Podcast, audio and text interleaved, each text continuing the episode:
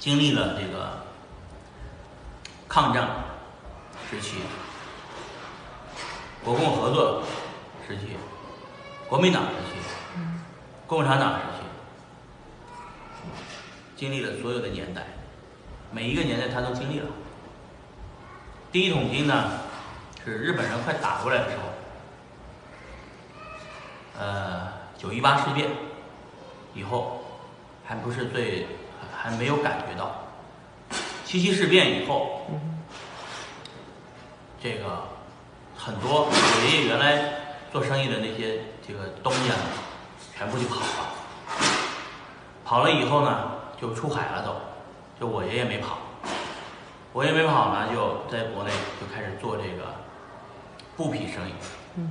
当时候那个白布的价格，布的价格啊，已经和棉花价格一个价了。就那个时候，他倾其所有，把所有的钱全买了布。买了布不是，还借了钱买了很多布。结果呢，马上国国共就是国民党要打那个要征征兵了，大量的开始征兵了。就是他把这些布呢，后来卖了，赚了他的人生第一桶金，两千个大洋。哦，两千。挣了钱以后，我爷爷就开始啊，我爷爷叫郭师泰啊，郭师泰。郭师泰啊，原来就是在会呃，在这个在这个一个布庄汾阳的一个布庄做做这个会计啊，我太爷爷郭云龙啊，我老老爷吧，我老爷是郭云龙，就是在这个布庄里面做老会计，但是呢，打仗混乱时间，混乱时期，敌人都走了，我爷爷就不走，不走呗。后来那个日本人打进来了，打到占领了平遥古城，占领平遥古城以后，没人敢做生意，啊，爷爷胆大，还是做，继续做，继续摆摊儿，也不怕别人抢什么的，走街串巷做生意，啊，挣了挣了些钱，就继续滚。后来就雇了很多学徒，啊，这些学徒呢也做起来了。然后呢，到日本人八年抗战，打了八年，打走日本人，打走日本人以后，我也还是去做生意，因为四八年平遥古城就解放了，四九年建国嘛，然后呢，当时候呢鼓励农商，鼓励做生意，后来呢政策变了，政策要要要要要公私合营，统购统销。我爷爷当时候是开布庄的，布厂的，把这布厂呢就叫制衣城布庄，把这制衣城布庄就就出手了。出手了以后，买了他这个布庄的人，戴了二十年的资本家的，就是资本家的帽子，就扣了个资本家的帽子。他呢就自己开了个电池厂，电池厂呢就那是华北第一个电池厂，叫曙光电池厂。这曙光电池公司公私合营的做法就是说，如果你这个电池厂，我这个电池厂，咱们合在一起，啊，就变成电池总厂，是吧？但是华北就那一个电池厂，山西就那么一个，所以就没法跟我爷合营合并他的企业，所以他就自己做了，自己做了，然后他给每个人分了股份，就不是你资本家了，知道吧？化电池，每个人都有股份，有钱的出钱，没钱的出出身股入股，股份制公司也是平遥的第一个股份制公司。结果呢，当时候也是这个这个政策不好嘛，就是欺负他，就把他电池厂电池的要统购统销，所有的电池全部必须得拉到二级站统一采购，采购部采购。结果把他电池就给他发的放到那个阴阴冷的角落里给他发霉，发霉以后又给五个月以后又给说你换换坏了坏了，然后就被折腾惨了，就被关门了。关门以后，后来说有反右，地主反叛右嘛，哼，这样要给那个党提意见，哎，提意见。结果呢，我爷爷就说那个不提意见，说你对党有意见，你必须提意见，那就提呗。毛泽东那会儿其实还是很有意思的，一套一套的，那提吧，提提完意见以后，结果什么问题呢？说这个说这个这个这个，我爷爷说这个就是打到日本打打的打的日本人打下日本人呢，是美国人扔原子弹的功劳，不是苏联老大哥的功劳。苏联老大哥是因为扔了原子弹才打进来的，占领了东北，还抢了很多的胜利果实啊。结果呢，我爷爷就被化成了右派。啊，先是去炼钢炼铁，后来又去养奶牛，最后不行，还是给发成六二年的时候压缩城市人口，就被压缩了，压缩就直接被压到农村了。到了农村，这就是多少年？二十多年吧。二十多年啊！你想，一个人有几个二十多年啊？不过那那是十年，那不是十年浩劫了，后来就文革了，乱七八糟，反正是大家都大家那一代人吧，有知识、有文化有的人都被都被浩劫了。浩劫完了以后，啊，一九七几年，改革开放，啊，邓小平上来，我爷爷就离开农村。离开农村的时候，要把所有东西全卖掉，农村的人把房子也要卖掉。农村的人说：“哎呀，师太，别别别，你留着清，留住这个大本营啊，万一不行，你还可以回来。你到时候回来以后，什么都没了怎么办？”我爷爷说：“历史的车轮是不可能倒退的，啊，坚决要卖掉。卖掉以后去了城，回了城以后六十六十多岁了，六十多岁以后，在平遥古城领了第一个个体经营户的执照。”然后开始做生意。我大爷，我的我爷爷的第一个长子大爷，啊，郭林森是平遥第一个万元户。哎，那是几几年啊？第一个万元户万元户那个年代。八几年的事。我爷爷七十二岁，还领着他们去领，领着这帮这个这个平遥的这百货公司什么的，去进货，去上海进货。那我叫采购。哎，叫采购。采购。哎，他能，他他看东西，他采购货。所以说，经历了这一生坎坷呀，包括包括最后也不太平。最后，因为这个那个平遥古城的房子呢是比较特别的，它是一个宅子一个宅子的。当时的宅子呢就被这个这个这个四清四清运动呢，就反正就是给你就占了，占了以后叫精租，租了，租了以后呢不给你租金。啊，然后呢就不不还了。后来落实政策的时候呢，各个地地方都在落实，但是平遥古城还没落实。然后爷爷就就组织了一百多户这种人一起到告御状的，完了告了太原。最后人家说这要不这师太，你只要不带头，我就先把你的房子退给你。啊，我爷爷说不要，我不能说是我拿大家的利益换我个人利益。到现在我们的房子都没退回来，知道吧？现在还在那儿扔着呢，都不给不给退啊！所以说这个，最后爷爷去世是八十岁去世的，七十岁开始，我爷爷就这个，就是每年这个呃过七十大寿，过过就是大寿，过到八十岁去世，啊，期间还自己还学医啊。三十年学了三十年的医，就是去了农村，到了进到了农村以后开始学医，啊，学了医还给别人看病，所以我小时候印象很深，就是给爷爷，他给我开药方，我去抓药，啊，吃点医生啊，对我爱抓药，我要后来想这个阶段呢是，就这东西啊，骨子里面，我现在才一看这个这些东西啊，因为这是我大爷写的一些，我大爷把这个东西整理起来写成了文字，我才看到的。啊！但是我爷爷就是当年第一个赚了钱的时候，看着形势就算不对的时候也没跑，非要跟这个形势要对争抗争，最后就被压缩了三十年在农村，是吧？啊，因为天天那个被批斗啊，没事就被批斗，被批斗呢，都是一些中学生、小学生，什么中学生、大这个就是大专生啊，对。然后呢，村干部们，全村也就我爷爷一个右派啊，也只能批我爷爷一个，每次就批我爷爷一个。然后爷爷，爷爷就不想跟他们说，爷爷我爷爷说，事实胜于雄辩，用平遥话说的，事实事实成兄别啊。下面的村民说没听懂，他就是没文化嘛，都是二愣子。而反动舆论记下来，他说什么了啊？就登记下来。下面的小孩都在笑，别 说了，那是毛泽东语录。我爷爷就不跟咱们说，逗他们。所以说这个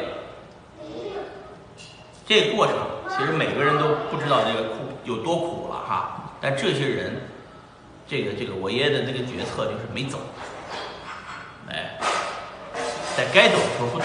你说后来如果他走了，回来都是华侨啊。改革开放以后，啊，后来都是华侨，他也他做生意这么厉害，也带着几个儿子，他有三三个儿子，两个闺女，对吧？你他只他这个改革开放以后只用了几年的时间，家里全是万元户了，对吧？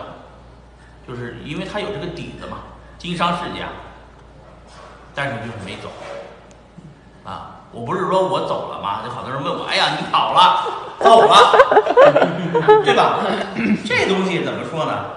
这是家族传承，对吧？家族传承，我不是说走，我的逻辑是这个逻辑。胜利，你是要短期胜利，还是要短，还是要长期胜利？长期胜利肯定，逻辑是这么个逻辑啊。中国的这个整个发展是全世界数一数二，全世界就两个最牛逼的国家，一个中国，一个美国，对吧？我天天说中国崛起了，中国崛起了，其实你发现没有？我们现在整个中国崛起的人去哪儿了？西海岸，美国西海岸。美国东海岸全他妈被中国人买了，中国人现在是我跟你文化殖民啊，你们没发现吗？正儿八经的文化殖民。这个这个地方按照中国人来的这个速度啊，这好好房子都被中国人买了。你看我就是个例子，这个老太太九十岁，我觉得美国的现状和我买这个房子现状非常相似。这房子，美国一个九十岁的老太太。把房子卖给了我一个三十岁的一个中国人。美国现在就是个老态龙钟的一个 一个状态，你们发现没有？一个七十多岁的一个人当了总统，后面我都不知道后面谁来当总统，对吧？中间没人，你知道吧？这是美国的现状。而中国呢，是三十多岁的后生，都是这么大，火力很旺，来了以后，现金全款买下，老外老外都惊了，从哪来的全款？我说我卖比特币的，他说什么是比特币？老外九十岁了，他不知道什么是比特币啊。这是美国的现状，所以美国我最后才了解到，九五年的时候，这老太太跟我说，他们雇的人一个月三千，现在还是三千，过了多少年了？啊，二十年了吧？这二十年中国发展到了什么速度？他妈的，美国没发展。所以说，我就说美国呢。是一个老头了，或者一个老太太，是吧？中国呢是一个他妈的一个年轻人，三十岁，正火力最旺的时候，最猛的时候。所以说，中国这次的崛起呢是肯定的。我们这些人在这里是干嘛的？因为中国是在全世界的枢纽，对吧？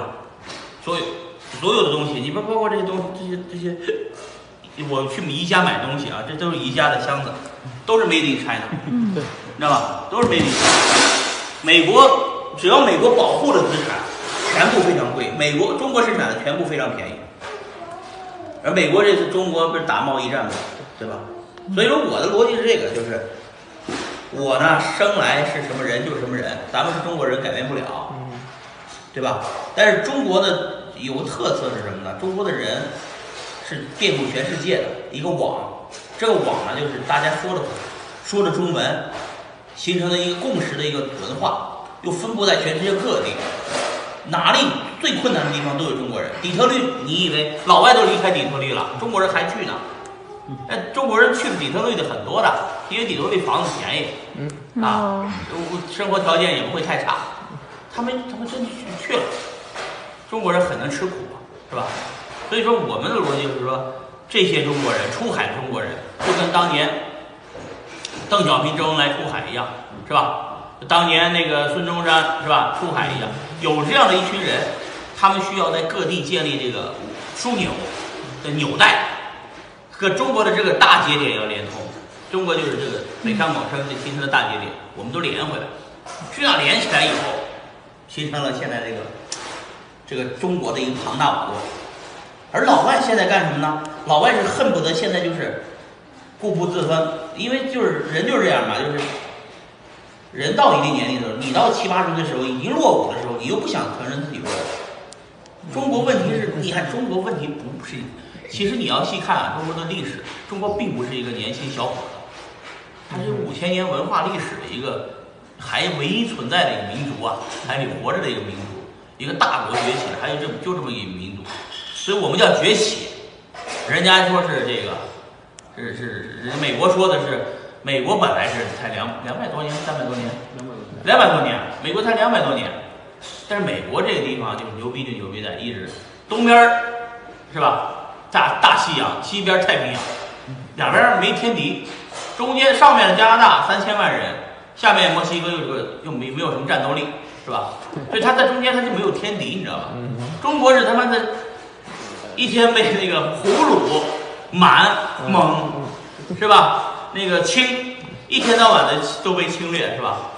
汉汉族老被侵略嘛，是吧？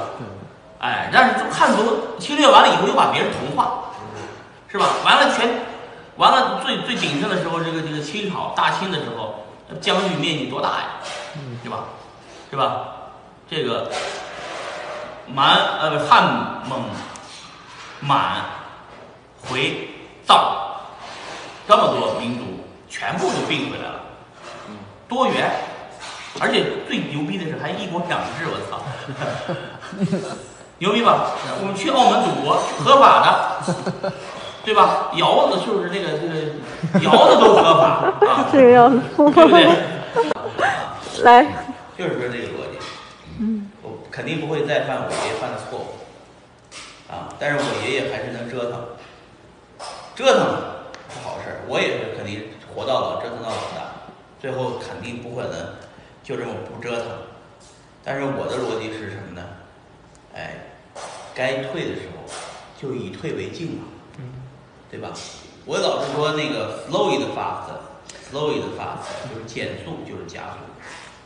段永平也算是硅谷的首富了，中国人的首富了，他天天的。逻辑是什么逻辑？他就该减、该降、该降、该该该降维的时候降维，该减速的时候减速，是吧？不折腾，隐形富豪就行了，对吧？我们的逻辑也是这个，不要每个风口都去挤去抢，看清楚本质以后，其实最后一个本质就是比特币嘛，什么都扯淡，因为最大的炒就还是比特币嘛，其他的都扯不起来的。炒币的最主要的挣钱的都在换比特币。这还用上吗？你持有其他的币有交易量吗？有有流通量吗？没有，对吧？都是炒其他的币，比特币才是这个行业里面的唯一的这个真真神。所以说这个在这点东西，散户是教他一百遍他也记不住，他觉得就是哎呀，我的钱不够，不够买一个，所以我要买山寨币，对吧？跌了的比特币跌的时候也不敢买呀，比特币还可能再跌。比特币都已经涨那么多了，归归零的，啊，这这这种人很多，劝他也劝他也不听，所以说我们就是说回归本质，啊，最后就是挣比特币，对吧？包括我们猴哥这个做这个登月计划，我们有登月计划，你们这个媒体是应该采，这是这就是我们上月球的船票，知道吗？已经做出来了。一百个比特币一个，这么贵啊！这个一百个比特币一个，最贵的币种。哎，这是全世界最贵的一个钱包啊！嗯，对，有这个登月球的时候，上月球的时候过来一扫，啪，哎，可以了，上去。不过一个这个配了一份月球的护照，哎，月球护照我们也在设计啊。这个这个，我现在已经七个人在预定了。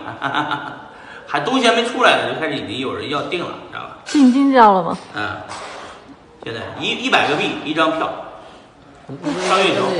我们很简单，我我们非常简单，卖出去一万个，呃，不不是，现在也不用太多，一千个，卖出去一千个，是吧？是。